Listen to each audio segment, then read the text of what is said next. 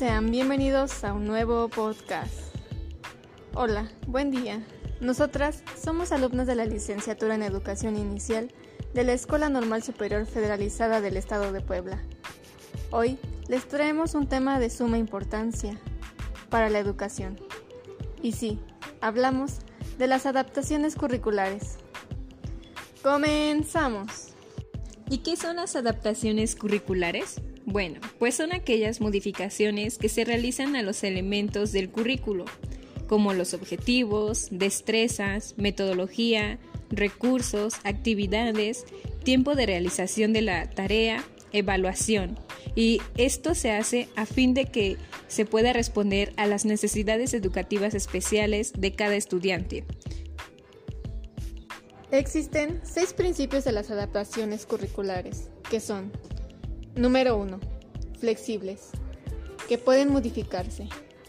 Número 2. Basadas en el estudiante. Se adaptan al estudiante con las necesidades educativas especiales. Número 3. Contextuales. Se toma el contexto. Número 4. Realistas. Es conocer los recursos disponibles y hasta dónde es posible llegar. Número 5. Cooperativas. Los docentes trabajan en equipo para plantear adaptaciones. Número 6. Participativas. Los padres de familia proporcionan información valiosa para elaborar, adaptaciones curriculares. Existen cuatro tipos de adaptaciones curriculares. En esta ocasión les hablaremos sobre el 3, que es según el grado de afectación. Y este se divide en tres puntos. El primero es el grado 1 o de acceso al currículo. Aquí las modificaciones que se realizan es a los recursos espaciales, en donde estos deben de adaptarse a las condiciones físicas de acceso, ya sea iluminación, rampas, letreros de braille y señales visuales.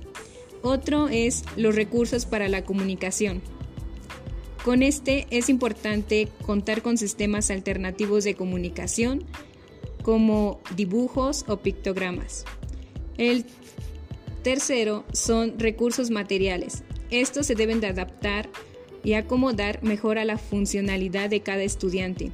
Y aquí se pueden utilizar ayudas técnicas o mobiliario espacial para discapacidad motriz o física, audífonos, máquina de Perkins y programa de discapacidad visual.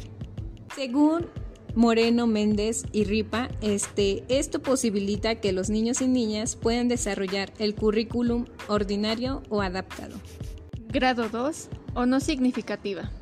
Se modifican adaptaciones a la metodología y a la evaluación, cuyas estrategias deben ser flexibles, abiertas, innovadoras, motivadoras y adaptables a las necesidades de cada estudiante. Algunas son tutoría entre compañeros, Grupo de apoyo. Centros de interés.